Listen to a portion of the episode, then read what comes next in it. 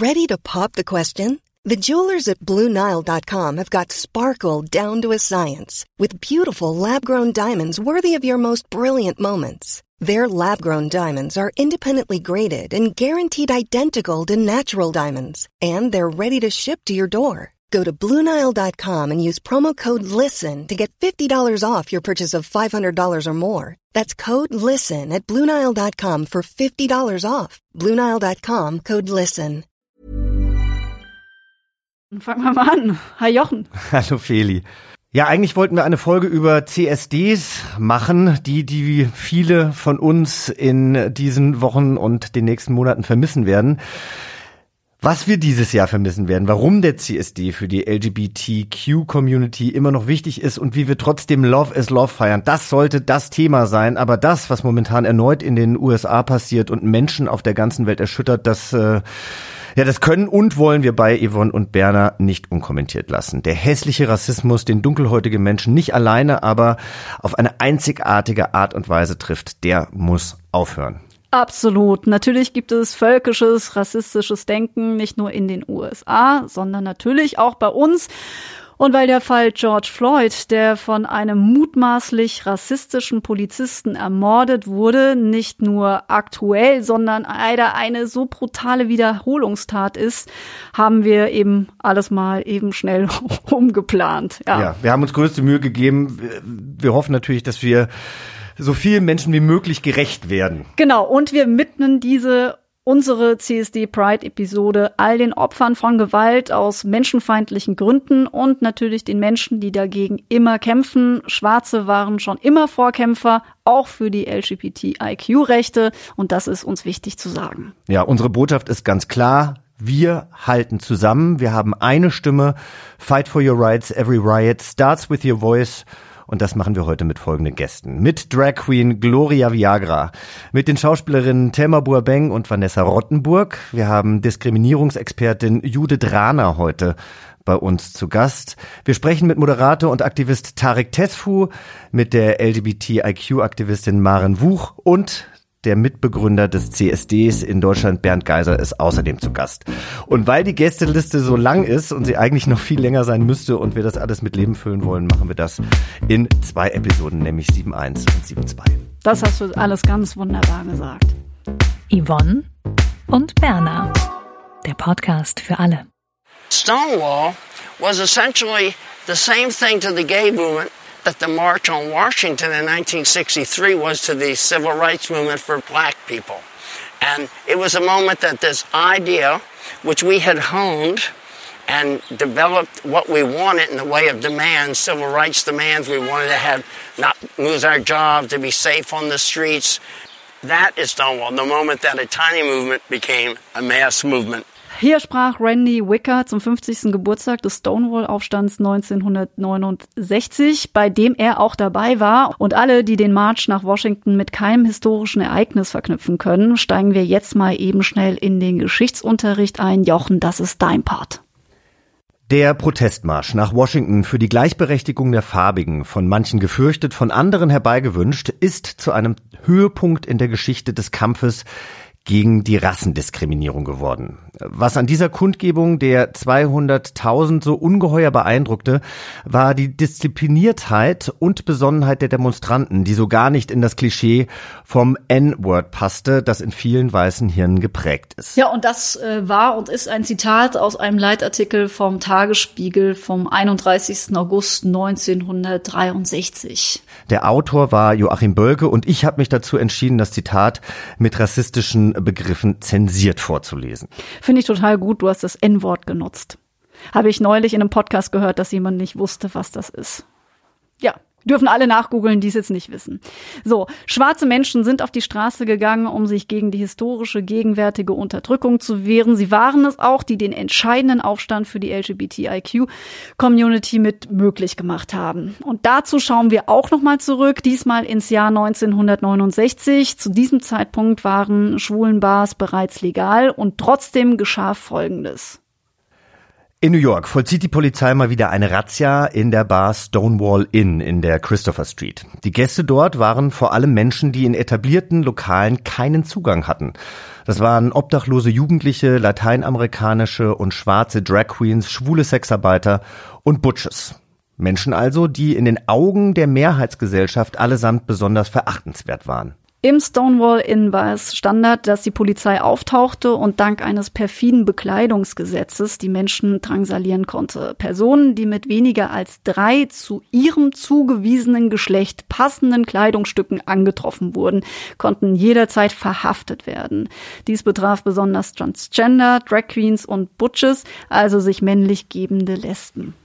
Und eine dieser Butches war die afroamerikanische Sängerin und Türsteherin Stormé de Lovery. Als sie verhaftet werden sollte, leistete sie glühenden und wütenden Widerstand und ihr Aufstand hat dann auch, so ist es jedenfalls überliefert, die Menge aus der Passivität gerissen.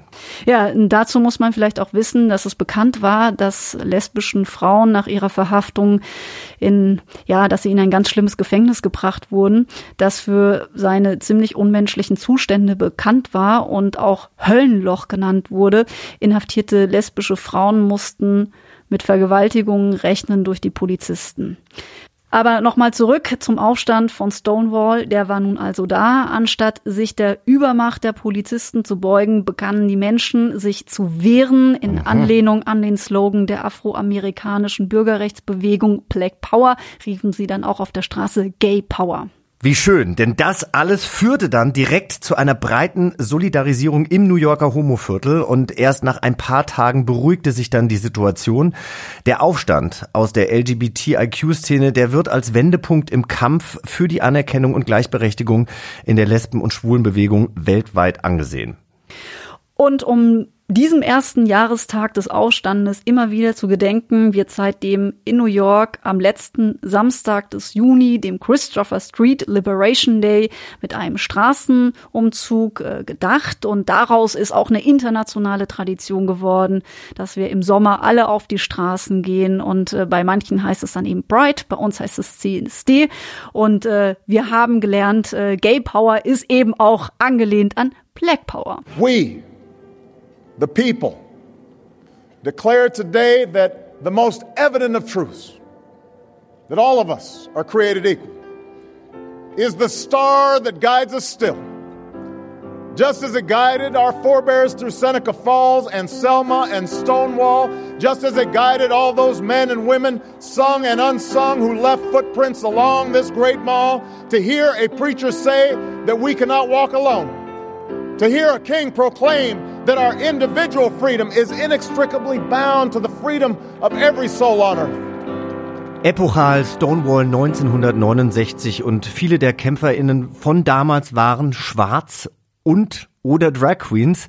Wir freuen uns sehr, dass wir heute Berlins Drag Queen Ikone Gloria Viagra bei uns im Studio haben. Hallo Gloria. Hallo, schön, dass Hallo. du da bist. Vielen Dank für die Einladung. ich liebe deine Stimme. Ja, bitte. Eine gute Voraussetzung für die nächsten Minuten. Aber direkt äh, zur ersten Frage. Inwieweit ist denn Marsha P. Johnson, eine der bekanntesten Drag Queens und äh, Person of Colors, die beim Stonewall-Aufstand auch mit dabei war, äh, für dich ein Vorbild? Na, sie ist ein Riesenvorbild. Also es war ja sie, also, also waren ganz viele, Silvia Riviera und äh, alles. Und die haben ja wirklich, äh, die sind ja teilweise anschaffen gegangen, um äh, homeless Drags und Transgender-Leuten zu helfen und sowas. Also so viel Selbstlosigkeit und sowas, aber auch eben so initiativ. Also ich meine, die haben ja angefangen, äh, bei der Razzia dann wirklich auch zu sagen, ey, jetzt ist Schluss. Und ich glaube, Silvia Rivera hat die erste Flasche geworfen oder sowas und dann ging's los. Und ja, Drag Power. Ja, und dann auch noch äh, so wahnsinnig bescheiden, denn Marsha P. Johnson hat ja später gesagt, nein, das war ja gar nicht ich. Da haben sich schon ganz andere Leute stark gemacht, aber die Überlieferungen sind dann eben doch anders. Aber dann jemanden zu haben, der so aktivistisch äh, mit dem Thema umgeht und selber aber immer noch sagt, so du, ich möchte den ganzen Credit nicht haben, das finde ich schon eine große Sache. Jetzt freuen wir uns natürlich sehr, Gloria, dass du heute bei uns bist als ja, ich glaube, du warst mit einer der ersten Drag Queens, die ich überhaupt in meinem Leben gesehen habe, beziehungsweise kennengelernt habe. Wir kennen uns jetzt ja. auch, glaube ich, schon seit 2001 oder 2002. Ja. Aber was glaubst du denn, wenn du, wenn du gerade auf ähm, die Anfänge und Stonewall guckst, was glaubst du, hat den Menschen die Stärke gegeben? Also ich glaube, einmal ist es tatsächlich eine persönliche Sache von der Geschichte, die du durchmachst, aber dann ist einfach, muss man einfach auch kicken, wie die USA da war. Also da war ja alles noch verboten, du warst rechtlos, du bist zu Hause rausgeflogen, wenn du dich geoutet hast, du saßt auf der Straße. Also die Leute hatten es einfach kacke schwer irgendwie so und die hatten, glaube ich, wirklich einfach die Schnauze voll. Ich Und hatte irgendwo gelesen, dass aber doch äh, ähm, äh, homosexuellen Bars damals schon legal waren.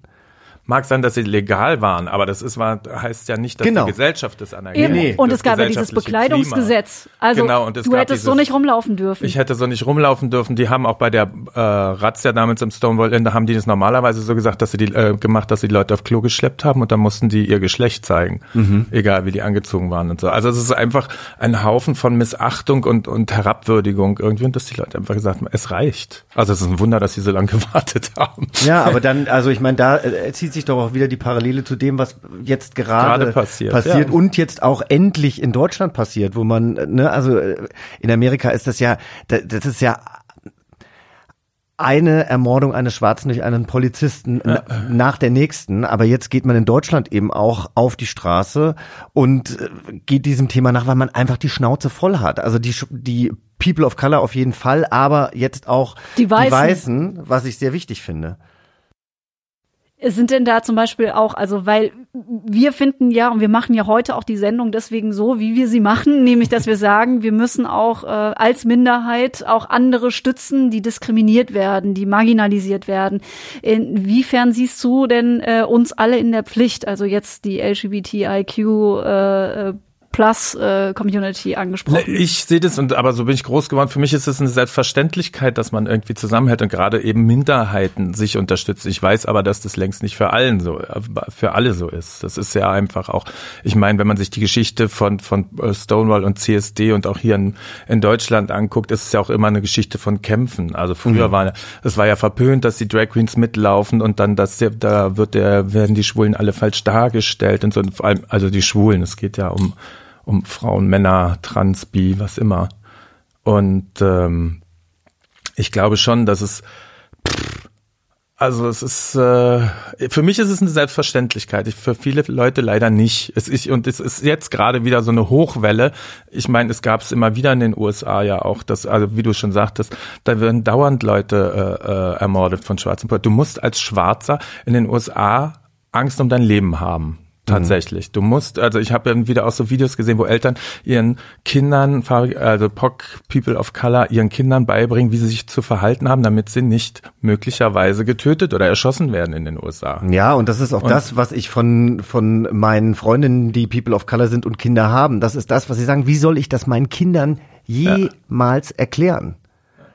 Aber wie, wie geht's dir denn? Also ich meine, Drag Queens oder Diversity ist jetzt gerade ein wichtiges äh, Thema. Drag Queens sind, man kann es fast sagen, in. Ja, Ja.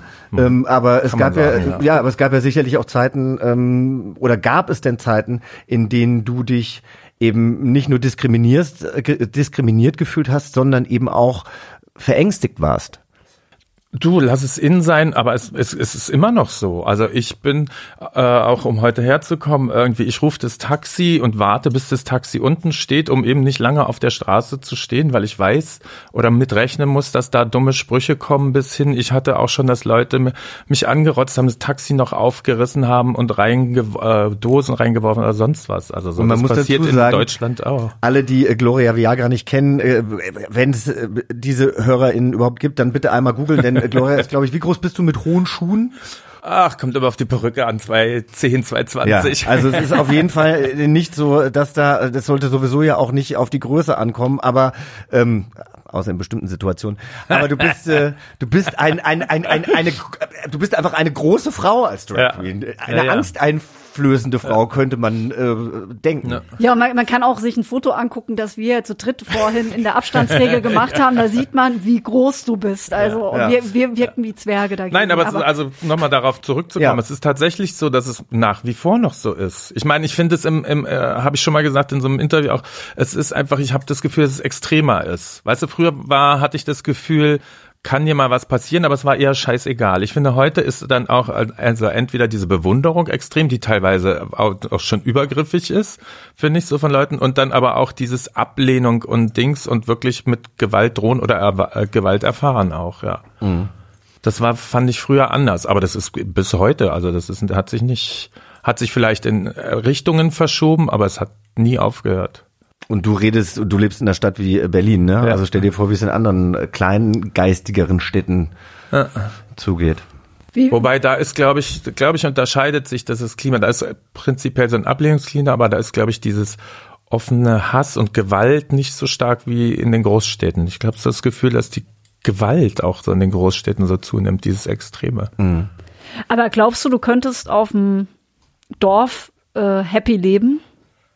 Äh, ich hoffe, weil mein großes Ziel und warum ich jede Woche Lotto spiele, ist der Transengnadenhof. ich will Bäuerin werden mit vielen Kolleginnen und dann einfach mit nebengelassen und da irgendwie, ja, und auf dem Land alt werden, Selbstversorgerin. Golden Girls Show im Schafstall und so. Also so, nee, ich kann mir das schon vorstellen. Klar gibt's dann da Ablehnung. Ich glaube aber, dass es wirklich anders ist als in in der Stadt. Ich könnte mir das eher auf dem Land vorstellen, weil ich da mich eher noch abkapseln kann.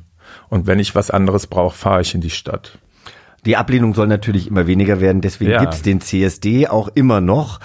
Warum ist er immer noch so wichtig in einem Jahr 2020, wo ja alle immer sagen, was äh, was regst du dich denn auf? Äh, warum gibt's denn, warum denkst du denn überhaupt noch, dass Homosexuelle gejagt werden oder ihr irgendwie anders seid? Das ist doch gar nicht mehr so. Na, eben doch. Also ja. wie gesagt, ich erfahre es täglich. Ich finde, dass es extremer wird. Und äh, solange man überhaupt drüber sprechen muss, wer mit wem ins Bett steigt und das immer noch ein Thema ist, finde ich, solange ist der CSD wichtig, weil es einfach auch immer noch äh, ja, ich finde schon, schwul ist immer noch das größte Schimpfwort auf dem Schulhof.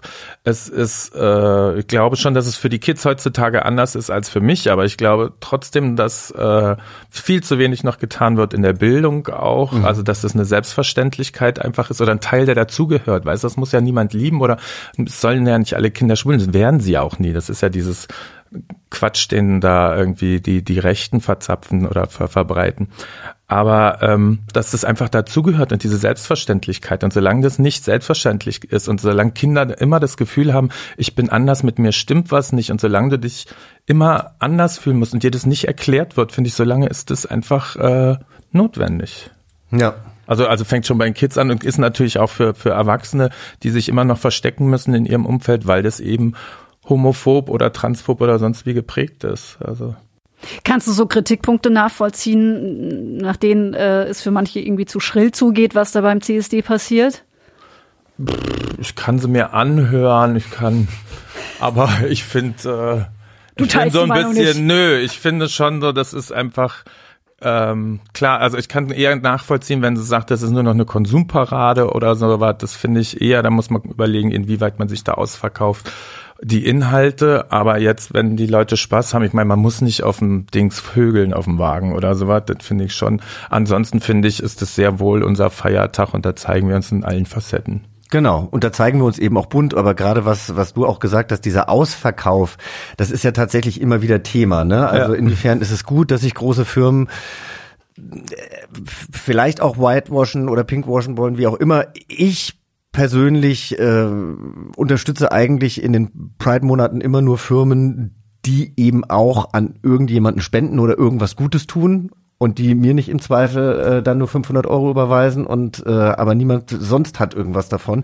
Und dann tragen sie natürlich trotzdem auch zur Sichtbarkeit bei finde ja. ich. Also mir ist es lieber, ne, ne, ne, ich, ich weiß nicht, wie du es siehst, aber mir ist es lieber eine große äh, Firma zeigt Flagge oder bekennt Flagge, als einfach nur still zu sein.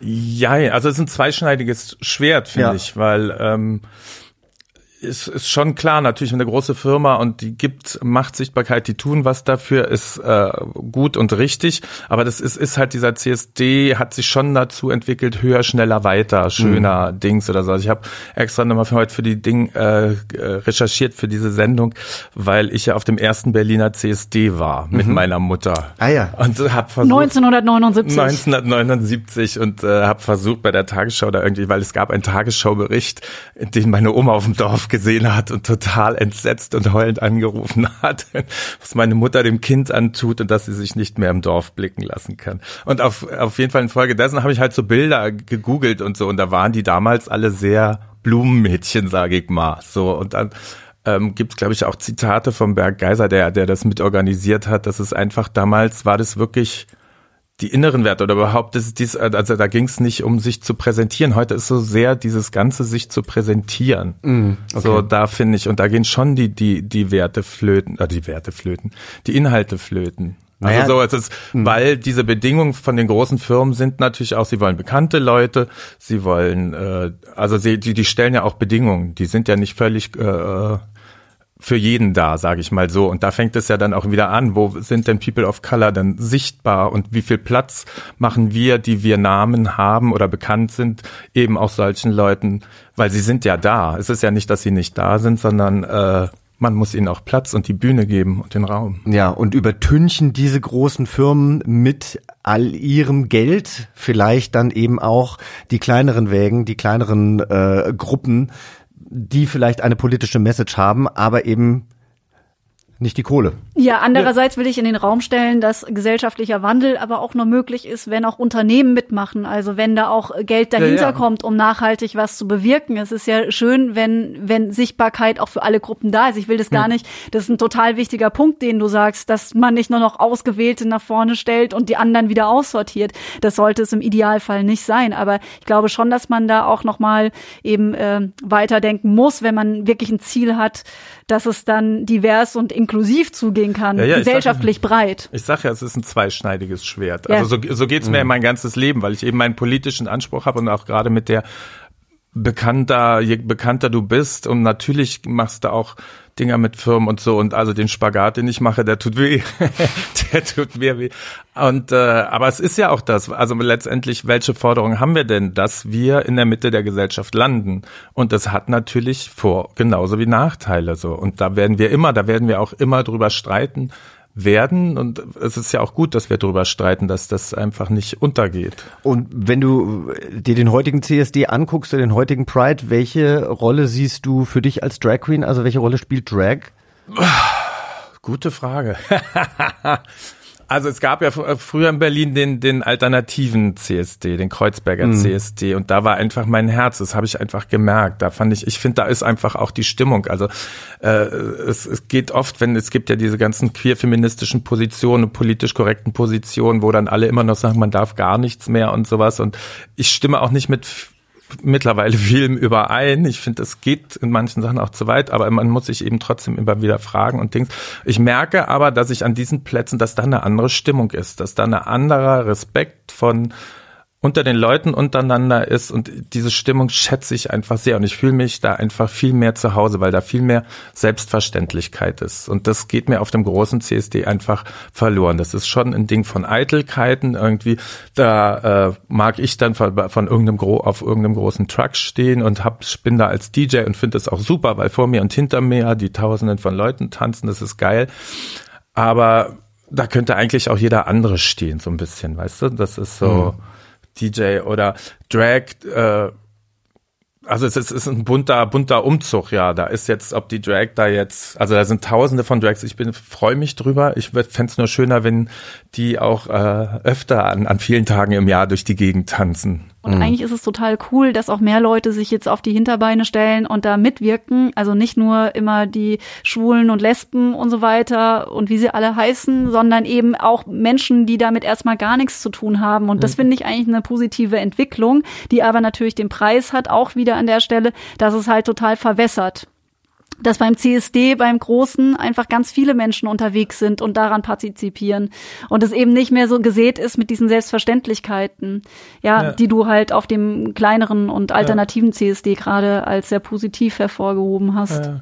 Also Ja. einfach, einfach anerkennen. Also ich finde, da ist dann schon eine Diskussion, merkst du, dass die Diskussionen einfach weiter sind und dass man sich gegenseitig mehr respektiert und anerkennt und das wertschätzt, die Unterschiedlichkeit. Das finde ich schon, das ist auf dem Großen, da ist dann trotzdem noch viel Geläster, da ist Suff und bla. Also das ist so. Das finde ich- Und ich glaube, ich glaube auch, dass viele Leute letztendlich überhaupt nicht die Forderung wissen. Und ich finde, der große CSD gibt sich ja auch Mühe. Die versuchen ja auch vorne laufen, die kleineren Gruppen, die nicht so laut sind, weil wenn du, also ich war jetzt ein paar Mal die letzten Jahre dann DJ und dann ist da, bis du loslaufen kannst und die großen Trucks und die überdonnern sich mit der Mucke und so. Das ist echt krass unerträglich. Aber ich habe vorhin gar nicht an den alternativen CSD äh, gedacht. Als ich, also da Den ich gibt's auch gerade nicht mehr. Den, nee, nee, Nee, den, den gibt's nicht mehr, aber ich habe mich halt jahrelang, mein Gott, also Gloria weiß es ja, ich weiß, Gloria hat mich auch mal für ihre YouTube-Talkshow angefragt und ich war, ich war ja so zu, ja, weil ich irgendwie nicht, ich, ich konnte da noch nicht über meinen Schatten springen. Es hat Ja. einfach länger gedauert. Aber und, und, und deswegen konnte ich auch nicht auf diesen großen CSD, weil ich habe mich irgendwie nicht zugehörig gefühlt. Lustigerweise habe ich aber vorhin den alternativen CSD total vergessen,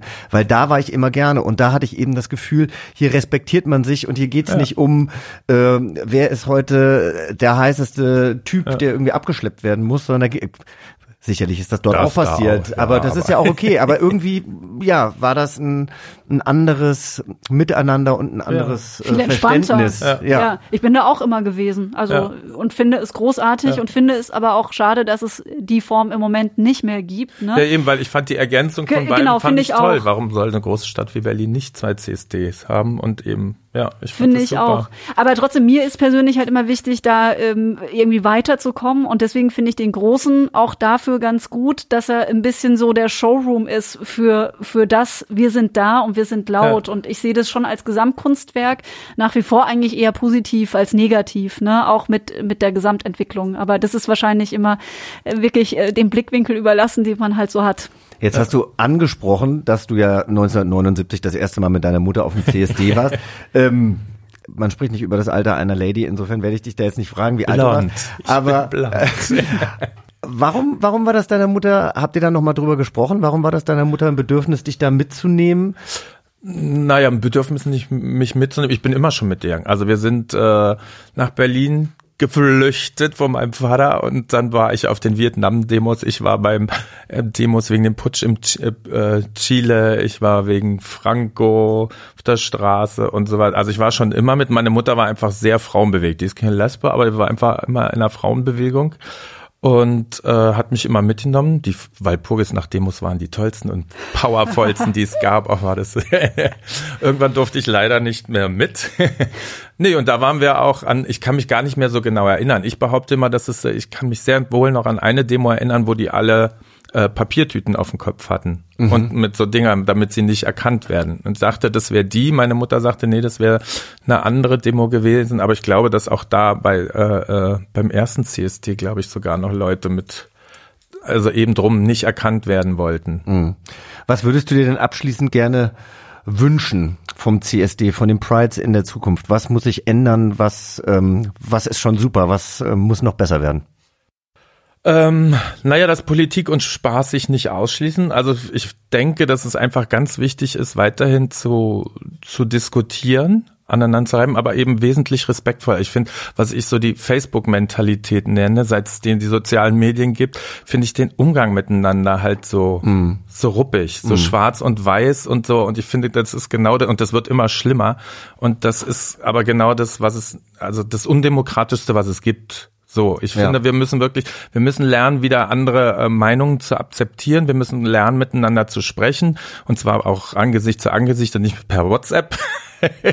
und per Facebook sowieso nicht diskutieren. So, das ist mir ganz wichtig, dass wir einfach end- endlich wieder einen vernünftigen Umgang miteinander lernen. Man kann doch unterschiedliche Meinungen haben, man kann darüber diskutieren.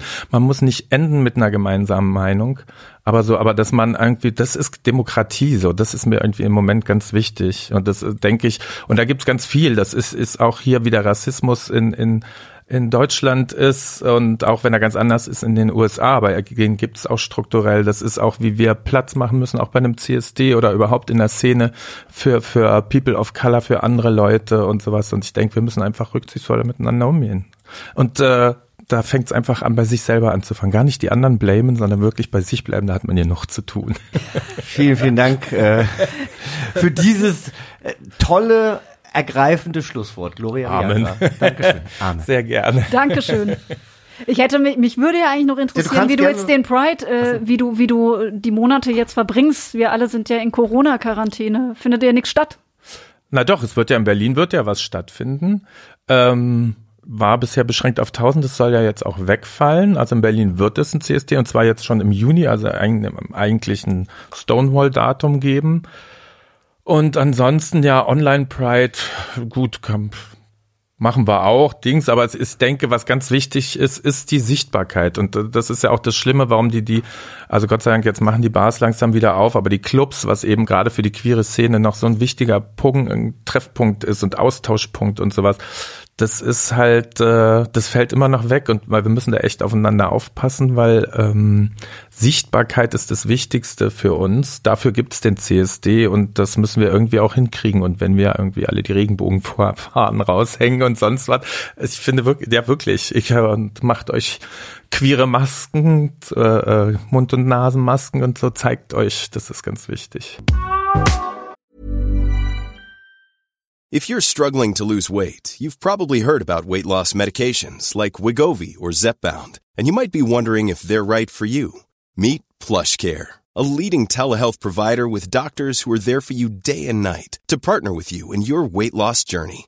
If you qualify, they can safely prescribe you medication from the comfort of your own home. To get started, visit plushcare.com slash weight loss. That's plushcare.com slash weight loss. plushcare.com slash weight loss. So, Jochen, was verbindest du denn mit dem CSD?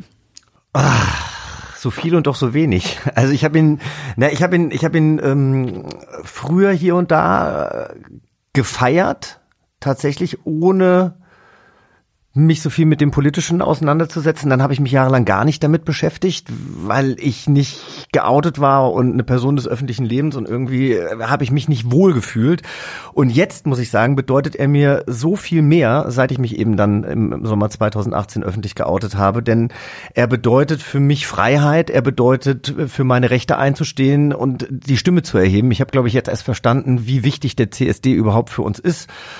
Und ähm, was mich besonders freut, dass der CSD ein immer inklusiverer Tag wird, habe ich das Gefühl. Also es gehen viel mehr heterosexuelle Menschen mit auf die Straße. Meine heterosexuellen Freunde wollen mich unterstützen. Sie, sie merken, wie wichtig das ist.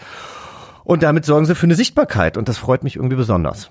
Ja, letztes Jahr haben wir uns ja auch gesehen, da kamst du Stimmt. noch auf den Truck, Ja. ne, auf unseren Truck. Das war total schön, als du dann auch so bei der Siegessäule auch so beim besten Part vom Berliner CSD kamst du noch auf den Wagen gesprungen. Da haben wir uns ja noch gar nicht so gut gekannt. Nee, und ich habe mich stimmt. total gefreut, dass du da warst. Ich finde ja auch, dass so ein CSD eine ne total tolle Form der Begegnung ist. Also das sage ich jetzt nicht nur, seit wir eben äh, mit straighten Wagen hatten, die letzten zwei Jahre auf dem Berliner CSD. Da habe ich das immer total toll gefunden. Auch wer sich da mit übrigens so engagiert hat, was das für Leute waren, große Labels, die dann irgendwie ihre DJs hierher geschickt haben und mitgemacht haben und alle irgendwie so ähm, diese Love is Love Botschaft äh, sehr weitergetragen haben. Ich fand das irgendwie großartig.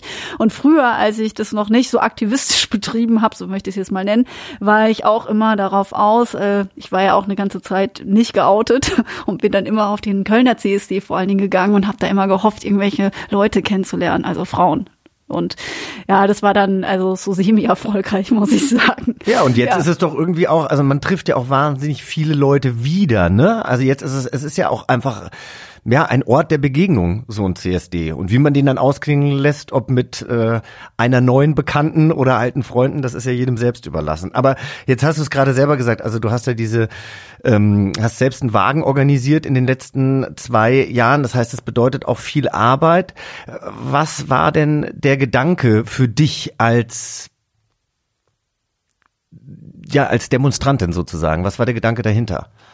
Also den Gedanken dahinter, den habe ich ja schon früher geformt, dass ich fand, dass es äh, eine Vielstimmigkeit auch innerhalb der Community geben kann und muss, weil jeder jeder blickt ja anders für sich auf diese Themen Homosexualität oder wie auch immer man sich identifiziert. Und äh, ich wollte ja mit Straight 2014, 2015 einfach ein anderes Angebot nochmal schaffen. Insofern ist diese Straßendemonstration, also der CSD natürlich politisch in der Form, als dass man sich da, da auch mal zeigen kann, ey, wir sind da und wir sind auch laut und selbstbewusst und wir sind sind auch irgendwie ganz lustig und so, ne? Also ich finde, das ist, äh, also das ist gleichermaßen ein Fest in der Botschaft, das ganz klar politisch abzielt, aber in der Umsetzung ist es einfach ein geiles Miteinander mit coolen Leuten, die alle für das einstehen, woran ich glaube und deswegen finde ich das auch eine super tolle Veranstaltung und was ich selbst auch nochmal schätze und das abseits von diesem jetzt so als äh, mit einem eigenen Truck unterwegs zu sein, finde ich auch diesen Aspekt nochmal dieser Begegnung. Ich liebe Köln. Okay. Red Bull Stand in Köln ist der Stand, wo sich alle lesbischen Frauen treffen, die man so kennt und das finde ich so einen schönen Treffpunkt. Das ist so ein bisschen der Dyke March, nur stehend. Ich habe ich hab tatsächlich die besten Erinnerungen an ähm, zwei tolle Mardi Gras, die ich in Sydney hatte, so heißt ja der CSD äh, dort. Und was mich da, ich hatte damals einen, einen Freund in Australien, liebe Grüße an Marc, lebt mittlerweile in Berlin. Du warst mit ihm liiert? Ja, Oder was nur so? nee, nee, war mein war mein Partner und äh, also wir hatten ein Jahr lang eine Fernbeziehung, dann ist er nach Berlin äh, gekommen. Äh, die Beziehung hat nicht gehalten, die Freundschaft schon. Er lebt immer noch in Berlin. Lange Rede kurzer Sinn. Was ich da so toll fand, äh, dort gab es halt dann immer so Überthemen. Seine Gruppe von Freunden hat sich so Überthemen genommen, ähm, als die ähm, als so ein Disney-Film rauskam mit diesen Superhelden, keine Ahnung, da waren wir alle als Superhelden verkleidet als dann The Book of Mormon gerade so groß war, dieses Musical, haben sich eben manche als Mormonen verkleidet, äh, quasi als diese Menschen, die gegen Homosexualität sind, auch aus religiösen Gründen. Und die anderen waren halt besonders tuntig aufgetranst, da gehörte ich dann dazu. Und es hat wahnsinnig viel Spaß gemacht. Also da quasi mit Spaß und einer Choreografie und Kostümen trotzdem eine politische Botschaft rauszubringen. Und wie viele heterosexuelle Freundinnen von uns saßen da wirklich an die Nähmaschinen über Monate, um uns die Kostüme zu schneidern. Also das fand ich schon, fand ich krass. Diese Unterstützung von nicht homosexuellen Menschen, die fand ich immer so toll, weil ich das Gefühl hatte, wir sind nicht alleine, sondern da sind eben auch noch andere Menschen, die uns als Minderheit unterstützen. Und deswegen habe ich jetzt auch das Bedürfnis für meine ähm, Brüder und Schwestern of Color da zu sein, ihre Stimme zu hören und auch weiterzutragen. Hast du denn viele POC in deinem Freundes- und Bekanntenkreis? Einige, ja. Also ich habe äh, hab viele Kollegen und ähm, viele äh, Freunde, mit denen ich mich immer wieder treffe. Allerdings steht da eben das Thema Rasse nicht immer im Vordergrund. Und äh, das, was in den letzten Tagen und Wochen passiert ist und ähm, wie Sie sich eben auch in den sozialen Netzwerken dafür stark machen, das, ähm, das hat mich schwer beeindruckt. Ja, geht mir ganz genauso, dass man sich äh, die Frage manchmal, wenn man jetzt so gefragt wird, hast du POC in deinem Freundes- und Bekanntenkreis? Und dann habe ich, äh, musste ich erstmal überlegen und wollte erstmal so sagen, habe ich nicht, aber natürlich habe ich, aber ich denke da halt einfach überhaupt nicht drüber nach. Aber ich wollte eigentlich noch eine andere Sache sagen, was mich noch mit, mit schwarzen Menschen verbindet, ist, dass meine Mutter mich aufgrund einer Opernsängerin, nämlich Felicia Weathers aus den USA, äh, mich mit meinem Namen versehen hat aufgrund von dieser Person. Und ich habe sie auch mal live gesehen in den 90ern und bin darauf unheimlich stolz. Kannst du auch singen? Nein, ich kann leider nicht so gut singen, aber sie ganz wunderbar. Sie tritt leider nicht mehr auf schon ein bisschen älter jetzt. Aber weißt du, das, was du gerade erzählt hast, äh, das ist natürlich super wichtig und das ist super wichtig für uns, weil wir uns, glaube ich, sehr oft keine Gedanken darüber machen, wie wir People of Color verletzen oder diskriminieren, genauso wie sich nicht homosexuelle Menschen keine Gedanken darüber machen, wie wir oft diskriminiert werden. Ja, also ich habe vor meinem Outing tatsächlich sehr lange mit Barbara Becker und Nikita Thompson gesprochen und habe in denen, also von zwei schwarzen Frauen, so viel Kraft bekommen, weil sie sich in ganz viel Leid und Schmerz hineinversetzen konnten, den ich auch als Jugendlicher hatte, als ich gebullied, als ich gemobbt wurde. Nur war das erst auf den zweiten Blick erkennbar und sie können ihre Hautfarbe natürlich nicht ablegen. Aber diese, äh, dieser Schmerz, diese Ablehnung, die wir als Minderheiten haben, ich glaube, der verbindet uns mehr, als wir denken, ja, auch wenn ich natürlich als schwuler weißer Cis-Mann äh, mein Leid mit äh, dem Leid von People of Color nicht gleichsetzen möchte, das möchte ich ganz klar sagen.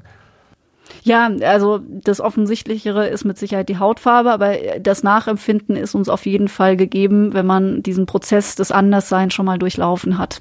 Und weil du mich ja gerade gefragt hast, ja. ähm, ob ich denn auch People of Color in meinem Freundeskreis habe, freue ich mich jetzt, dass zwei, die äh, nicht nur meine Schauspielkolleginnen sind, sondern tatsächlich auch Freundinnen von mir, Thelma Buabeng und Vanessa Rottenburg, sich heute Zeit genommen haben. Sie sind beide äh, People of Color und äh, sie sprechen heute mit uns darüber, wie äh, sie mit Alltagsrassismus umgehen und natürlich auch, wie die letzten Tage, wie die letzten Wochen Ihnen zugesetzt haben. Und ich steige gleich mit einer Frage ein, die natürlich die es schon in sich hat, wie ich finde. Denn wie fühlt ihr euch ähm, nach diesen ganzen Berichten über die Proteste in den USA und natürlich auch die Reaktion von Trump?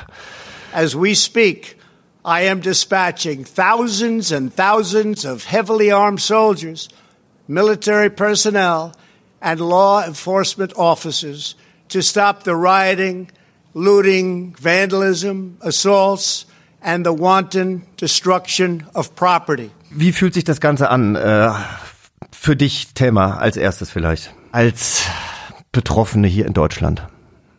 Also, ähm, ich bin selber überrascht darüber, obwohl ich mich ja auch mein Leben lang, also auch im Alltag sonst mit Rassismus auseinandersetze, darauf hinweise, darüber spreche, sogar Comedy mache darüber, bin ich selber überrascht darüber, wie sehr mich das getroffen hat. Ähm, es waren natürlich jetzt geballt viele Sachen, ne? also Breonna Taylor, George Floyd, Amy Cooper, ähm, Armand Aubrey, es kamen jetzt so viele Sachen hintereinander weg und dann noch diese ganze ähm, Situation, in der die Amis sich natürlich auch nochmal befinden mit dem Corona, also wo die meisten Schwarzen sterben, dass da eine Wut aufkommt, kann ich natürlich total verstehen und ich finde es total schlimm und gruselig, diese Bilder zu sehen freue mich natürlich über die Bilder äh, von Solidarität, wenn man sieht, dass die Menschen in allen Städten auf dieser ganzen Welt auf die Straße gehen, sich solidarisch zeigen. In äh, Österreich, in Wien waren gestern 50.000 Menschen auf der Wahnsinn. Straße. Da geht mir das Herz auf, wenn ich das gehe, aber ich habe totale Angst. Es ist ein Bürgerkrieg ähm, es sitzt ein äh, Präsident an der Spitze, der genau das will, der noch mehr Hass schürt und ich frage mich, wie das enden soll. Thelma, also ich, ich sehe das ganz genauso und ich habe mich fast, ich hoffe, ihr versteht das richtig, ich habe mich fast geschämt, dass es mir so nah geht, weil ich hatte mit Vanessa dann halt auch Kontakt, ja, ich habe also ich ich ich habe geweint aufgrund dieser dieses ganzen Hasses und und dieser Wut, ja, und dann habe ich mich gefragt, oh Gott, wie muss es euch nur gehen und habe mich dann geschämt, dass es mir so nah geht, weil ich das Gefühl habe, ich muss doch eigentlich jetzt keine Ahnung, stark sein, mit stark sein oder sowas. Aber es, also es ist wirklich, es ist unfassbar. Und da muss ich mich auch nochmal bei dir bedanken, Vanessa, denn, ähm, denn du hast mit deiner positiven Art, ja, die du mir entgegengebracht hast, hast, hast, hast, hast du diesen, diesen Schmerz für mich erträglicher gemacht. Wie, wie ging's dir denn? Denn du bist ja auch auf die Straße gegangen und ähm, hast dich jetzt sehr eingesetzt in den letzten Tagen. Also ich danke dir überhaupt. Ich weiß gar nicht, warum du dich schämst dafür.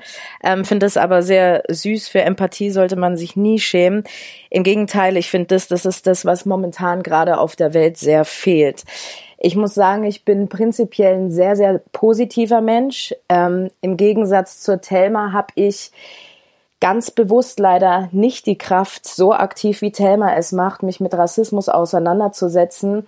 Denn sich mit Rassismus auseinanderzusetzen bedeutet wirklich teilweise ähm, Prozesse in dir hochkommen zu lassen, die einfach einem Traumata ähneln. Mhm. Und ähm, ich bin jetzt zum mhm. ersten Mal in einer anderen Form an einem anderen Punkt, wo ich, ich hatte auch wie Thelma die letzten Tage gar nichts zum Lachen. Gar nichts, was mir Hoffnung gegeben hat, was mich positiv hat denken lassen. Es ist wie ein kollektiver Schmerz, der da hochkommt. Es geht auch nicht prinzipiell nur um diesen in Anführungsstrichen ein, auch wenn wir wissen, es sind viele, viele mehrere Morde, die dahinter stecken sondern es geht um eine Sache, die jetzt einfach an einen I-Punkt kommt, die so nicht mehr geht im Punkto Diskriminierung und Rassismus. Da stehen wir, finde ich, jetzt vor einem absoluten Scheideweg. Ähm, ich meine, Vanessa, ich war selber schon dabei, äh, als du dich mit äh, rassistischen Kommentaren auseinandersetzen musstest. In, in, in, in welchen Momenten spürt ihr denn auch im Alltag, dass ihr anders wahrgenommen werdet, ähm, dass, äh, dass andere das so definieren, ja nicht ihr selber, Vanessa? Mhm. Also das, äh, die Antwort wäre jetzt sehr lange und groß. Man hat es natürlich immer wieder. Also ähm, hier in Deutschland, finde ich, erfährt man auch nochmal eine andere Form von Rassismus als in Amerika. Ähm, hier habe ich, ich nenne ihn manchmal den Begeisterungsrassismus, dass man ständig begeistert ist von meinen Haaren, von meiner Hautfarbe, dass Fragen gestellt werden, wer schwarz ist, Mama oder Papa und aus so einer Begeisterung ein ganz anderes Identifikationsproblem herrscht bei, bei der Person, sprich in diesem Falle bei mir. Ähm, ich erfahre es ähm, ja, so wie wir es beruflich auch erfahren haben, ähm, wo Kollegen sich gar nicht ihrer rassistischen Züge bewusst sind. Ähm, den Rassismus finde ich teilweise schlimmer als jemand, der genau sagt, ich, ich mag keine schwarzen Menschen, ähm, ich mag keine Ausländer etc. Ähm, und ich erfahre den Rassismus eher in der Form, da ich eine Frau bin, ähm, werde ich maximal sexualisiert, sage ich mal. Ich erlebe auch ganz andere Sachen wie meine afrodeutschen ähm, Freunde, die männlich sind. Also mhm. da, da wird sehr oft härter vorgegangen als bei mir und die haben nochmal eine ganz andere Erfahrung als ich. Aber es existiert definitiv in Deutschland permanenter Rassismus. Thema? Ja, ähm, Jochen. Wo genau fängt man an, ne? Wo hört man, wo fängt genau, man an, wo hört man genau auf? Aber nehmt euch den Raum. Der Raum ist jetzt, der, der, der Raum, den Raum haben wir und wir haben auch die Zeit. Also, was soll ich sagen? Ich bin vor zwei Tagen erst ins, ins Synchronstudio geladen worden, weil ein Netflix-Film gemacht wird mit schwarzen Stimmen. Die Figur in, im Sudan spricht man Englisch. Die Figur, die sprechen sollte, spricht perfektes Englisch. Also ich würde sogar fast sagen, tendenziell British English, hat keinen Akzent. Ich fange an, sag, sprech's auf Deutsch, dann sagen die, nee, nee, stopp, äh, äh, ähm, mit Akzent. Ich so, warum? Ja, der Partner von dieser Frau, von dieser Figur äh, würde stark Akzenten, dann fänden die es komisch, wenn ich so, sag mal Leute, kriegt ihr gerade mit, was hier los ist? Mhm. Ich setze mich tagtäglich für, äh, dafür ein, dass wir Rassismus bekämpfen. Und dann soll ich jetzt meine Stimme hergeben, einer Frau, die im Original perfektes Englisch spricht, aber plötzlich einen Akzent geben, damit die Leute es besser checken, dass sie Afrikanerin ist oder was? Ich will damit sagen, Jochen, es fängt in so vielen Institutionen im Alltag, in unserer Branche, in der Showbranche. Ich meine, das ist mhm. jetzt an Lanz, Maischberger und all den anderen Leuten, die äh, bei Rassismus-Themen mit fünf weißen Leuten im Saal sitzen. Also sie wollen sich tatsächlich in einer Talkshow mit fünf weißen Menschen unterhalten über das Thema Rassismus. Such ja. den und fucking Fehler. Was geht nicht. in deren Köpfen vor? Das frage ich mich. Was ist Jochen, da, als die Redaktionssitzung hatten? Jochen, Jochen, und dieses, es ist ja nicht nur jetzt seit George, George Floyd. Diese Themen haben wir schon seit langem. Seitdem die AfD so hoch ist, seitdem die montags auf diese Pegida-Demos sind, sagen wir immer, die ganze Community sagt, holt doch Betroffene da äh, in den Saal. Sprecht doch mit denen. Das ist jetzt kein jüngstes Ereignis, dass man sagt, oh, die checken es immer noch nicht. Es war schon immer so. Und ich bin es langsam müde, muss ich ganz ehrlich sagen, mich immer wieder zu wiederholen, weil ich das Gefühl habe, es bringt nichts egal wie viel du redest, letztendlich sitzt du wieder von einer weißen Person, der du erklären musst, dass man das N-Wort nicht sagen soll. Das, da, da, da, ich muss, ich, ich muss die Geschichte erzählen. Ich sitze in einer Redaktionskonferenz und ich solle, soll einen Tweet vorlesen in einer Sendung, wo das N-Wort drin vorkommt. Dann sage ich, da, da sitzen, ich weiß nicht wie viele weiße 50 plus Cis-Männer in dieser Redaktionssitzung, ja, aber auch Frauen. Ähm, und ich sage einfach nur, wie soll ich denn den Tweet dann vorlesen, weil ich werde das N-Wort nicht in den Mund nehmen. Wieso denn ja. nicht? Aber es ist doch ein Zitat. Und ich denke mir einfach, habt ihr den Schuss nicht gehört? Also warum gibt es nicht überall Diversity-Beauftragte oder warum, warum wollen die Leute nicht dazulernen? Das verstehe ich nicht. Die wollen ja gar Aber nicht Aber haben wir gerade eine Chance, das dass wir dazulernen? Ja. Also ist es jetzt gerade, äh, Vanessa hat, glaube ich, gerade vom ja. I-Punkt ge äh, gesprochen, der jetzt gerade gesetzt wurde mit dem Tod äh, von George Floyd und dem Aufkommen äh, dieser des großen Widerstandes. Ist das eine Chance für uns alle? Ich glaube auf jeden Fall. Ich glaube, wir haben gerade eine Riesenchance dazu zu lernen, indem wir zuhören. Ich finde, das fehlt komplett ähm, ich habe auch ähm, ganz viele Diskussionen mit hellhäutigen Menschen. Es ist ganz schwer, über Rassismus zu reden, ähm, weil Leute dann denken, ich bin aber kein Rassist, ich hab's aber nicht so gemeint. Das ist alles klar, aber können wir jetzt einen Schritt weiter denken, bitte? damit ihr begreift, ähm, dass trotzdem ganz viele Denkfehler herrschen, die letzten Endes zu diesem Bild führen. Ich glaube, ja, uns muss einfach ähm, unsere Handlungsstränge etc. müssen uns bewusst werden und dass wir leider ein sehr komisch antrainiertes Denken haben. Ich habe auch das Gefühl, dass sehr viele sich immer in so einer Schutzhöhle bewegen wollen. Und wir müssen jetzt an diesem Punkt an den richtigen Stellen die Augen aufmachen, wo Rassismus überhaupt beginnt. Ich habe zum Beispiel gestern die Bildzeitung, die meine Mutter aufgehoben hat, aufgeschlagen zu diesem Fall George Floyd.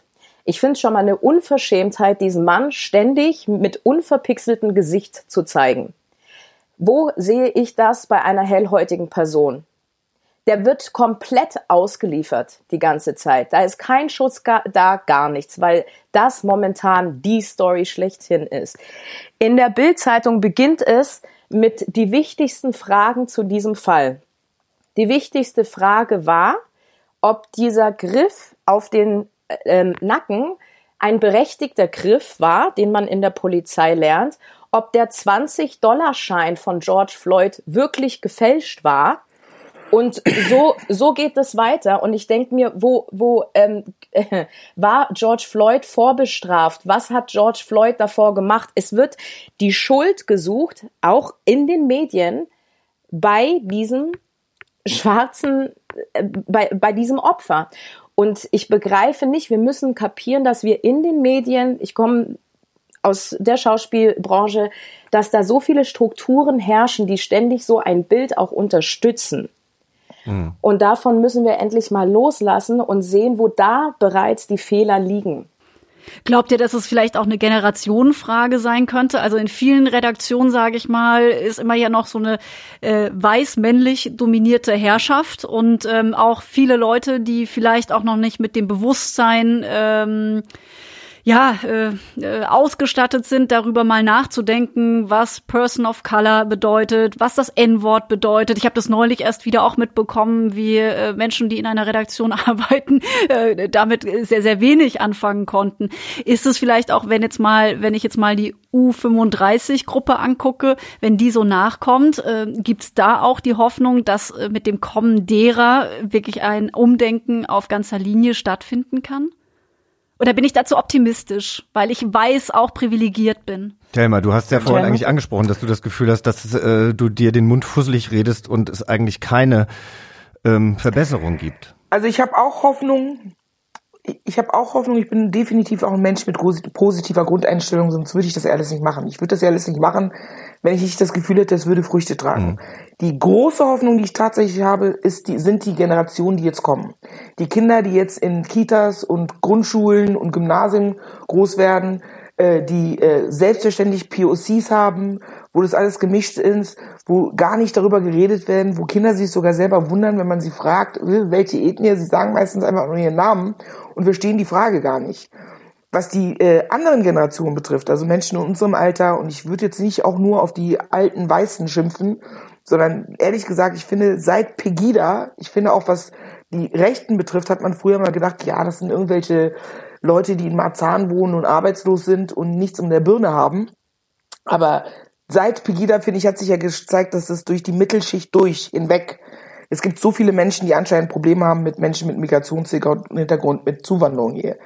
Das heißt, ich habe das Gefühl, dass es ganz, ganz viele Menschen gibt, von denen man es oft nicht vermutet, die aber ganz oft genau dieselben komischen Denkstrukturen haben und Vorurteile haben, äh, wie mancher Rassist. Genauso wie Vanessa gesagt haben, hat mir es auch lieber, ich treffe jemanden von der AfD, der mir sagt, irgendwie, ich habe ein Problem mit dir, weil du so und so bist, als irgendein Gutmensch, der mir aber dann Fotos zeigt von sich und Freunden in Afrika, um mir damit zu sagen, dass er ein guter Mensch ist, weil er schon mal in Afrika war und gerne Döner isst und äh, gerne mal zu Trommeln getanzt hat.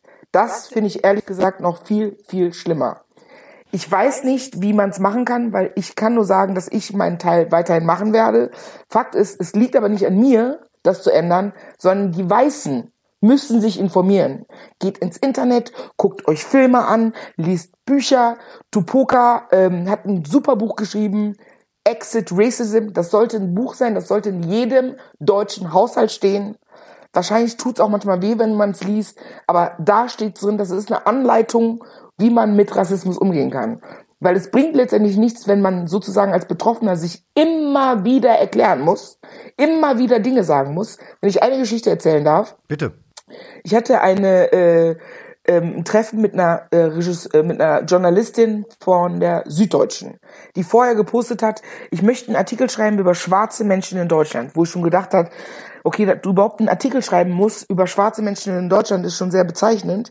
Aber ihr Aufruf ging folgendermaßen, ich suche schwarze Menschen in Deutschland. Wo findet man die? Wie leben die? Wie sind die hier sozialisiert? Es gab natürlich einen totalen Aufschrei von der schwarzen Community, die sich gefragt haben, ob sie sie nicht mehr alle hat. Zwei Tage nach diesem Post kam ein Anruf, ja, äh, süddeutschen Journalistin will sich mit mir treffen. Ich so, okay. Ich bin hingegangen nur zu diesem Treffen, um ihr zu sagen, dass es gar nicht geht, dass wir keine Affen im Zoo sind, dass sie sich keine Posts machen sollen, denen sie fragen sollen, wie Afrikaner hier in Deutschland leben, dass wir genauso leben wie alle anderen in unseren Wohnungen mit Wohnzimmer, Schlafzimmer, Küche und Bad, dass wir morgens auch aufstehen und uns einen Kaffee machen und nicht ums Feuer tanzen und mit einem Knochen im Haar, dass sie sich schämen soll, so komische Fragen zu stellen. Ich habe diese Frau anderthalb Stunden lang angeschrien, die hatte rote Pusteln im, im Gesicht und ist hinter ihrem Laptop verschwunden verschwunden. Ein Jahr später erscheint dieser Artikel, mein Foto ist vorne drauf und da steht, eine Million schwarze Menschen leben in Deutschland. Wie leben die hier? Was, also, weißt du, was ich meine? Was, was soll ich noch machen?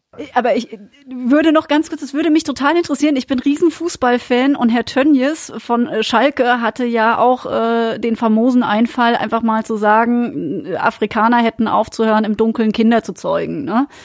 Ähm, habt ihr das mitbekommen? Ich nicht. Man kann auch nicht mehr irgendwann. Also okay. Wer, Entschuldige, wiederhol nochmal, wer war das? Was, wer war das? Äh, Herr Tönjes von, vom, äh, von Schalke 04, dem Fußballverein, und hat da eben gesagt, ähm, dann würden die Afrikaner aufhören, im Dunkeln Kinder zu produzieren äh, auf einer so. Veranstaltung. Das war, und er musste dann auch zurücktreten für ein paar Monate, ist dann aber wieder ins Amt gekommen. Nee. Ich fand das nur ein Zeichen der Gesellschaft armselig, äh, dass das so möglich war. Wenn, wenn es um Fußball geht, ich bin mit Namen immer so schlecht, aber wie heißt dieser Millionär, der irgendwie irgendwie, äh, für den jetzt alle äh, Spiele unterbrochen wurden und plötzlich alle ähm, vom Vorstand sich solidarisiert haben, als der als Hurensohn beschimpft wurde? Das war doch jetzt vor äh, kurzem äh, erst. Ja, genau, der Dietmar Hopp von, Dietmar von Hoffenheim Hopp. war das. Genau. genau. Und ich glaube, in den Wochen davor gab es einen schwarzen Spieler, der während eines Spiels äh, weggerannt ist vom Spielfeld aufgrund von rassistischen Beleidigungen. Der hat eine gelbe Karte gekriegt der hat eine gelbe Karte gekriegt. Ich meine, so Rassismus im Fußball ist auch schon seit Jahren. Bananen, mein Bruder hat sein Leben lang Fußball gespielt. Wenn, also als Kind, ich kenne ich kenn das äh, sozusagen äh, vom eigenen Leib, also im Stadion stehend und äh, mitbekommen, wie mein Bruder beschimpft wird. Affenlaute, N-Wortrufe, äh, Bananen, die aufs Spielfeld äh, geworfen werden, auch ähm, in der Bundesliga oder beziehungsweise hier im, im Sport im Allgemeinen. Und da wird nie was gemacht. Ab und zu solidarisieren sich die Spieler und sagen, ähm, ist total scheiße. Ab und zu wird das Spiel kurz unterbrochen. Aber dass es plötzlich einen ganzen Vorstand gibt, der plötzlich sagt, das geht, gibt's nicht. Also die können sich auf einmal positionieren. Wenn es um, um einen Millionär geht, also Millionärs Lives Matter, weißt du? Ja. Wenn es um Millionär geht, der äh, sich äh, beleidigt fühlt, dann können, haben die auf einmal alle eine Stimme und können sich solidarisieren ja, ist schon sehr beschämend, muss ich sagen. Also. Ich finde auch, es braucht halt ein bisschen, also es braucht stärkere Konsequenzen, wenn man rassistisch handelt. Absolut. Ich finde das sowas von schlimm, dass wenn ein Uri Jallo in der Zelle verbrennt, dass erst ein ganzer Aufmarsch gemacht werden muss ähm, so wie bei George Floyd etc. Die Liste ist lang, bis man darauf kommt, überhaupt darüber nachzudenken, die Leute wirklich zu verurteilen das muss viel, viel früher aufhören und als viel, viel selbstverständlicher passieren, als es jetzt passiert. Sonst kommen wir nicht weiter. Wir müssen endlich zu dem Kern hin, wo Rassismus beginnt. Und es beginnt leider schon ganz früh. Es beginnt auch schon bei Kinderbüchern und welche Vorstellungen wir von schwarzen Menschen haben man braucht gar nicht erst anfangen. In den meisten Kinderbüchern kommt ähm, Onkel XYZ auf, aus Afrika angereist. Tim, der brave Junge, ist mega begeistert. Uga Aga wird gemacht und ist immer, der Weiße trifft auf den Schwarzen. Der Weiße trifft auf den Schwarzen. Dadurch sind unsere Geschichten auch immer so interessant, weil wir auch immer aus der Ferne herkommen.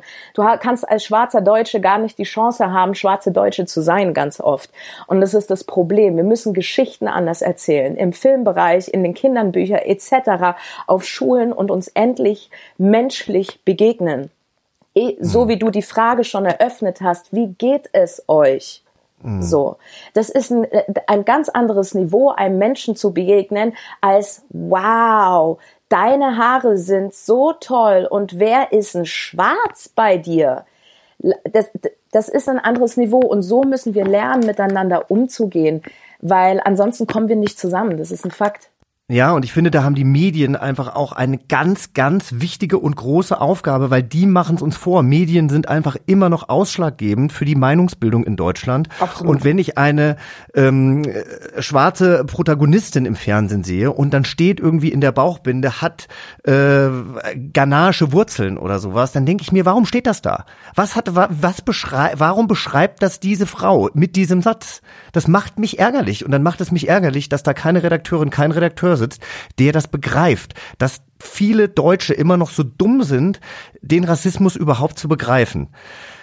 So, jetzt geht mich das nicht so, also mich geht's natürlich genauso viel an wie, wie, wie, wie euch, aber ihr müsst euch viel öfter mit diesem Thema auseinandersetzen, da haben wir jetzt schon drüber geredet, aber wie, wie begegnet ihr denn jetzt im Moment vielleicht auch unterschiedlich Rassismus? Äh, bei Thelma merke ich einfach, die ist einfach auch zu Recht wütend.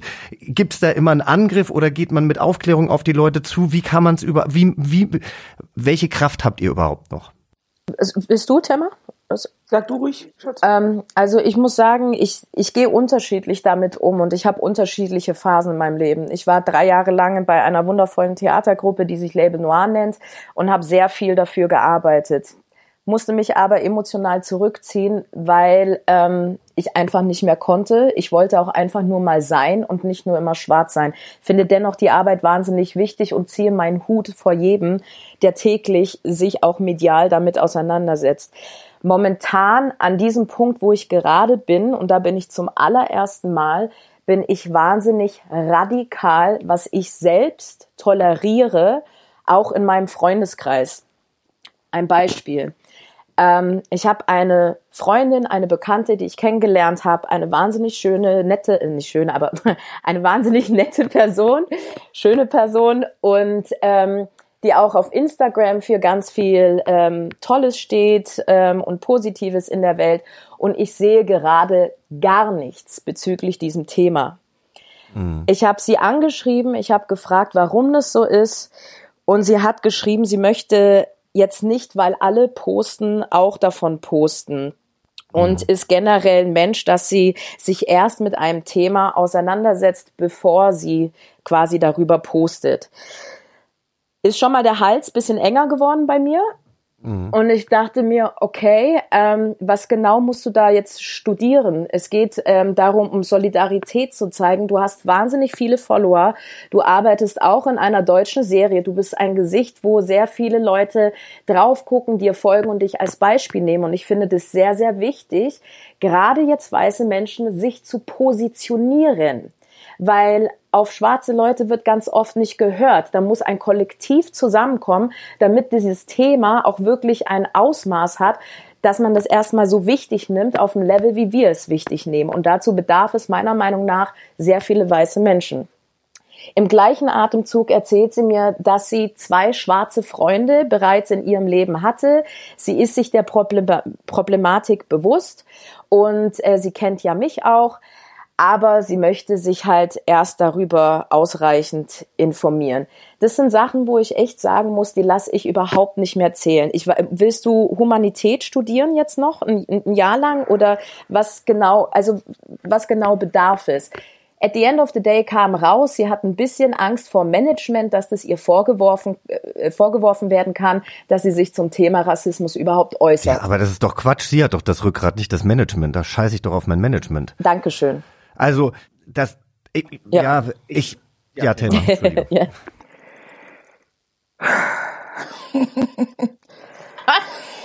you know. Äh, Jochen, genau. Also ich würde sagen, ich bin gerade, du hast vollkommen recht, gerade bin ich richtig wütend, ich bin ungehalten, ich bin enttäuscht, ich bin ohnmächtig und äh, versuche natürlich auch durch äh, Social Media, durch Postings, durch Sachen hinzuweisen. Wie gesagt, ich mache sogar, um es den Weißen leichter zu machen, mache ich sogar Comedy, damit sie lachen können und denen hoffentlich das Lachen ab und zu im Hals stecken bleibt, damit man, damit ich sich näher dranbringen kann an das Thema Rassismus. Und es fruchtet trotzdem nicht. Ähm, ich will damit einmal nur sagen, also ich glaube, ich bin eigentlich, würde ich sagen, was das Thema betrifft, lange, viele, viele Jahre sehr geschmeidig gewesen. Hab mir Zeit genommen, hab versucht, Dinge zu erklären. Habe immer gedacht, gut, wenn du mal eine Begegnung hast mit jemandem und versuchst Sachen zu erklären, klar kann man Menschen, die bereit sind zuzuhören, auch helfen und man kann natürlich auch Dinge machen, um äh, ähm, versuchen, die näher an das Thema ranzubringen, obwohl sie es natürlich niemals verstehen werden, weil sie nicht in unserer Haut stecken. Aber ähm, wie du schon sagst, es, es liegt nicht nur in unserer Hand. Also es, wir Schwarzen oder wir Betroffenen, wir POCs im Allgemeinen, wir machen ja schon total viel. Es gibt total viele Organisationen, es gibt, es gibt Demos, es gibt Beiträge, es gibt Theaterstücke, es gibt Bücher, es gibt Texte. Letztendlich liegt es wirklich an den Menschen, die wirklich jetzt, bei dem, was jetzt gerade abgeht, die, die wirklich interessiert sind, sich zu ändern, zuzuhören. Und das muss ich auch sagen, ich kriege ganz viele Zuschriften von Freunden, von denen ich sowieso weiß, dass sie sich engagieren. Ich rede jetzt von weißen Menschen, die mich anrufen, die mir Sachen schreiben, die sagen, Helma, vielen, vielen Dank und ich höre zu und ich bin bereit zu lernen. Kannst du mir Tipps geben und so weiter? Die gibt es auch. Aber es ist ein ganz tief verankerter struktureller Rassismus.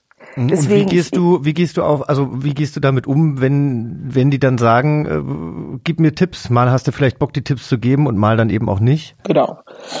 Mal denke ich ganz im Ernst, ähm, kannst du jetzt auch wirklich einfach selber googeln und ähm, wenn ich ein Foto von Kaepernick äh, poste, wo er kniet und dann schreibt mir jemand, ich verstehe das nicht, warum kniet der, worum geht's da? Dann frage ich mich, okay, da, da, die Lesson kann ich jetzt nicht beginnen. Das ist ja erste Klasse. Also wenn du das noch nicht Gut. mitbekommen hast, dann kann ich dir auch nicht helfen. Verstehst ja, du? Ja, und das sind ja auch, also ich meine, das merkt man ja immer wieder in den sozialen Netzwerken. Die Leute sehen ein Foto, die lesen sich noch nicht mal den Text durch. Also ganz oberflächlich, wie oft werde ich irgendwie gefragt, von welchem Hersteller ein Hemd ist, obwohl ich es vielleicht verlinkt habe. Also ganz dumm, ja. ja. Ähm, so, jetzt gab es aber ja auch immer wieder Verwirrung in den äh, letzten Tagen über Hashtags, über die Beteiligung an bestimmten Aktionen in den sozialen Netzwerken. Ja, wie ähm, wie habt ihr die schwarze Kachel äh, empfunden? War das ein sinnvolles Zeichen der Solidarisierung? Haben das Leute nicht richtig verstanden? Ähm, oder sagt ihr, es ist toll, dass überhaupt was passiert? Weil da will ich auch noch mal kurz einhaken. Vanessa hat es ja gerade angesprochen von der Freundin, die es aus anderen Gründen nicht gemacht hat. Aber ich war auch vollends verwirrt. Ich habe auf offiziellen Seiten äh, diese schwarze Bild gepostet und habe dann die Rückmeldung bekommen, das sei eigentlich nicht eine sinnvolle Maßnahme. Ich will das nur mit reinnehmen, was mich ein bisschen verunsichert hat, dieses Blackout Tuesday. Also man wurde halt, man wurde dann ja auch darauf hingewiesen, dass man das hätte gar nicht posten sollen oder genau. man sollte auf jeden Fall den richtigen Hashtag benutzen. Also es, es schien Verwirrung dadurch zu gehen, ob das eine sinnvolle Aktion war oder nicht. Also ich glaube, es ging darum, äh, nicht den Hashtag Black Lives Matter drunter zu schreiben, weil viele äh, informieren sich mhm. über diese Plattform über die Hashtags. Und wenn du dann bei Instagram den Hashtag genau. Black äh, Lives Matter eingibst und nur noch schwarze Tafeln erscheinen, das heißt, es ging eher darum, Blackout Tuesday zu markieren. Das ist sozusagen sein eigener Bereich, damit man bei Black Lives Matter nicht nur schwarze Tafeln sehen und die Stimmen der Schwarzen dann dadurch nicht gemutet werden. Weißt du, dass man sozusagen keine anderen ähm, Informationen mehr bekommen. Und ich habe mich total gefreut. Ich habe mich total gefreut über die Solidarität und fand es total schön zu sehen, dass es anscheinend bei vielen Menschen angekommen ist. Aber das reicht natürlich nicht. Also du kannst ja nicht vorher posten, ich sitze am Strand und ich gehe jetzt Kaffee trinken und ich back gerade Kuchen und hier guckt euch mein Schminktutorial an. Und am nächsten Tag die schwarze Tafel und am Tag darauf, hu, guck mal, ich bin hier wieder am Strand und mach mir gerade die Nägel. Also wenn es nur so kurz anhält, letztendlich muss das jeder wissen. Ich, who am I to judge? Oder äh, weißt du, muss jeder mhm. selber wissen. Aber ich finde schon bezeichnend oder irritierend, wenn ich sehe, dass zum Beispiel Dieter Bohlen ein Foto postet, wo er einen Schwarzen umarmt und dann darüber schreibt gegen Rassismus. Und man sich denkt, was soll das? Also das ist jetzt auch nicht Sinn und Zweck der Sache, jetzt irgendwie Fotos zu zeigen, wo man irgendwo mal in Afrika war und postet das mit irgendwelchen random Schwarzen, die du auf der Straße getroffen hast. Also ähm, Solidarität sieht anders aus und die geht über so einen Post, der an einem Tag läuft, hinaus. Also das ist anscheinend, das ist mhm. ja logisch, würde ich sagen, oder? Definitiv. Na, total. Mhm. Vanessa? Entschuldigung, ja, ich wollte es auch unterstreichen. Also ich finde, es muss halt einfach über Rassismus gesprochen werden. Ich finde Posts gerade, um jetzt nur von mir auszugehen und meinem Gefühl und meiner Verletztheit, ich finde es gerade sehr unterstützend, wenn ich sehe, dass viele Menschen gerade zusammenkommen, schwarz und vor allem weiß, die sich gegen Rassismus ganz klar aussprechen. Ob das durch dieses schwarze ähm, Bild ist von dem Blackout Tuesday oder etwas anderes. Es gibt auch viele Seiten, die Lösungsvorschläge ähm, bieten. Es gibt Hörbücher, die gerade gepostet werden zu diesem Thema. Aber ich bin mittlerweile schon an dem Punkt, dass ich verlange, dass man sich mit diesem Thema wirklich in der Tiefe auseinandersetzt. Nicht nur behauptet, ich bin Antirassist, sondern sich damit auseinandersetzt, nach Hause geht, mit seinen Freunden spricht. Damit meine ich jetzt keine schwarzen Personen, weil wir wissen, wie es ist, Rassismus zu erfahren aber dass man das Gespräch in der Familie und im Freundeskreis sucht und da versucht irgendwie zusammenzukommen und eine andere Sensibilität zu entwickeln gegenüber diesem Thema. Ja. Und ich absolut. finde, was auch noch ganz wichtig ist, das verstehen auch viele Leute meiner Meinung nach nicht. Man muss kein Rassist sein, um rassistische Dinge zu tun oder zu sagen. Ich weiß das ja auch. Ich weiß auch, dass viele Leute das gar nicht böse meinen. Ich weiß auch, dass viele Leute das total süß finden oder äh, dann irgendwie so, wie viele Freunde ich habe, die schwarze Kinder haben, die sagen, ich muss richtig mit so Security durch die Gegend laufen, weil alle zwei Sekunden irgendjemand kommt, meinem Kind ins Gesicht kneift und in die Haare wuschelt.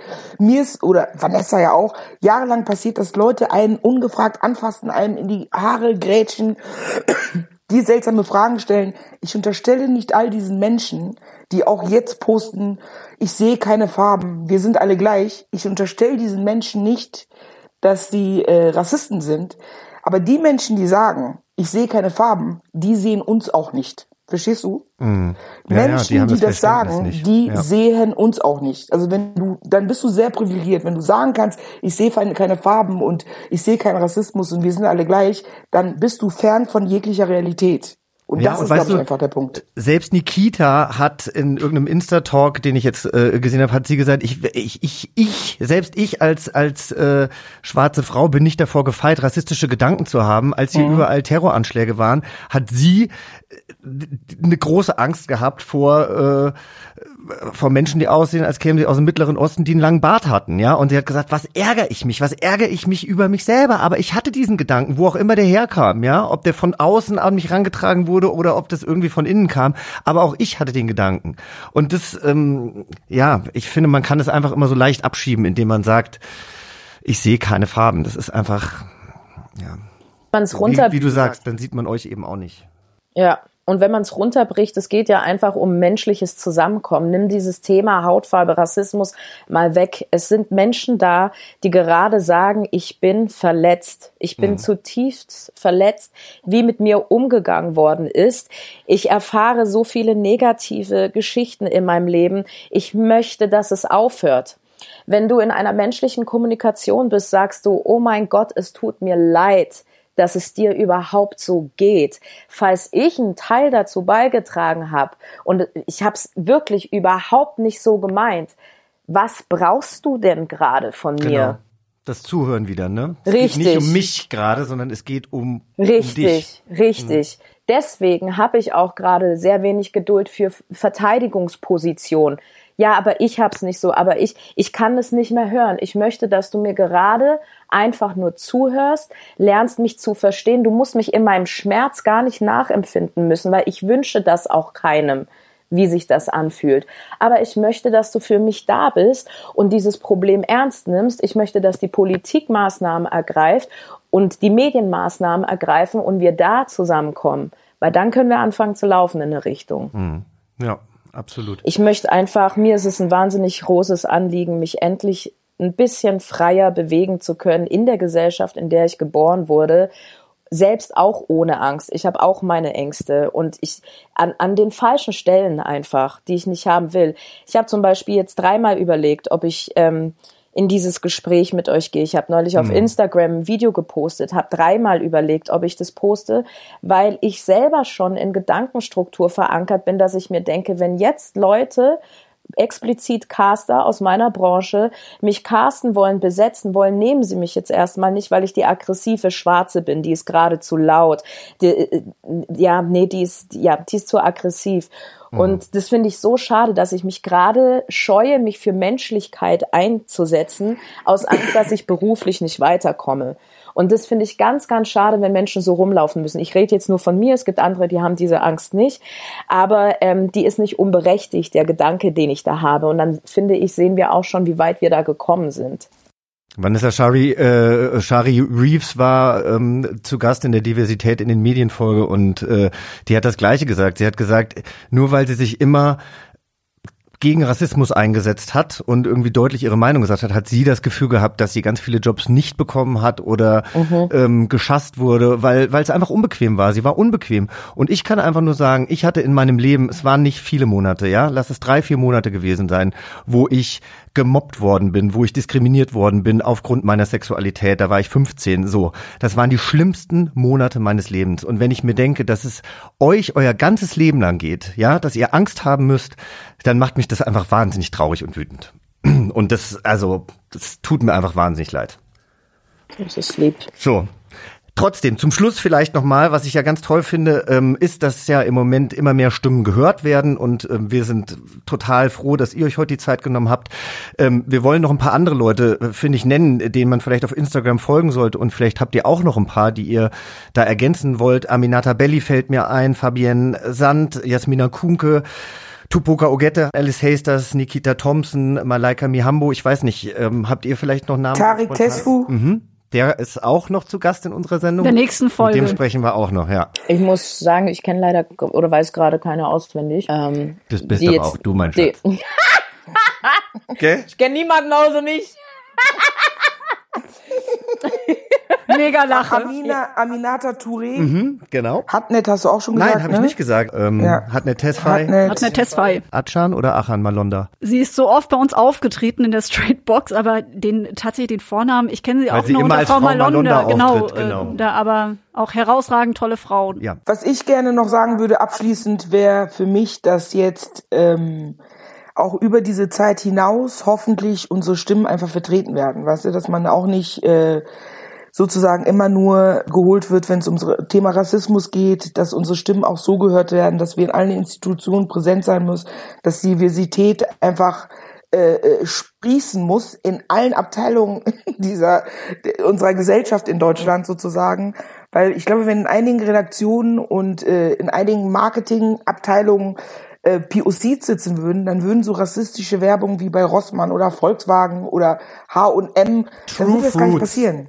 Dann würde Yes. das gar nicht passieren. Ich glaube, das ist ganz wichtig, dass man halt einfach das jetzt beibehält und dass es nicht zu so einer Art Tokenism wird, dass man uns sozusagen jetzt benutzt für Artikel, Werbung, Sendungen, Talkshows und so weiter. Und wenn es dann vorbei ist, ist wieder vorbei. Ja. Weißt du? Gebe ich dir Sozusagen. absolut Darum recht. geht's. Das ist das Allerwichtigste. Und auch da haben ja jetzt auch Produktionsfirmen haben in den letzten äh, Tagen und Wochen Posts verfasst, wo dann eben auch ganz viele POCs drunter geschrieben haben, aber dann macht auch mal was.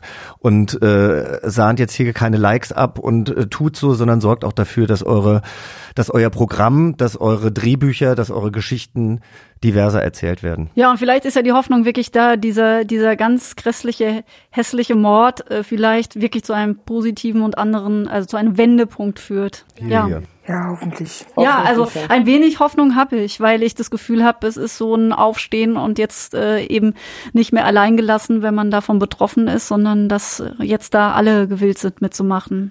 Ich habe auch das Gefühl, so eine Bewegung wie jetzt Ja. War das, glaube ich, das letzte Mal bei den Civil Rights Movement. Also Ja. dass so viele Leute unterwegs sind, alle sich beteiligen und auch so viele Promis ihre Stimme erheben, das hatten wir so noch nie oder schon sehr, sehr lange nicht mehr. Oder vielleicht sogar noch nie, ehrlich gesagt. Danke, ne? Tschüss. Ciao. Ciao, ciao. Ja, auf jeden Fall ein wahnsinnig, wie ich finde, wichtiges und auch aufklärendes Gespräch, auch für uns beide. Ne? Ich meine, wir lernen ja auch immer noch dazu. Und äh, ihr habt hoffentlich auch das ein oder andere gelernt. Und jetzt haben wir euch ja noch so viele tolle Menschen mit auf den Weg gegeben, die ihr jetzt alle noch in den sozialen Netzwerken googeln könnt, folgen könnt, äh, euch weiter belesen könnt. Denn jetzt müsst ihr eine Woche warten, bis Teil zwei unserer Folge kommt. Genau, und da hat äh, dann auch wieder äh, unsere Sendung äh, viele Gäste. Äh, Wir freuen uns sehr, dass dann äh, Tarek Tesfu mit dabei ist, äh, großartiger Moderator und Aktivist. Dabei ist auch Marin Wuch, LGBTIQ-Aktivistin aus Köln.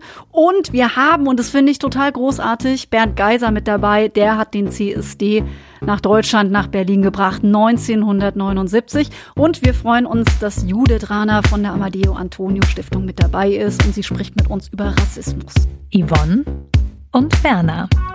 Der Podcast für alle. Bis dahin äh, verfolgt ihr uns natürlich weiter auf Yvonne und Berner bei Instagram. Sagt es gerne weiter.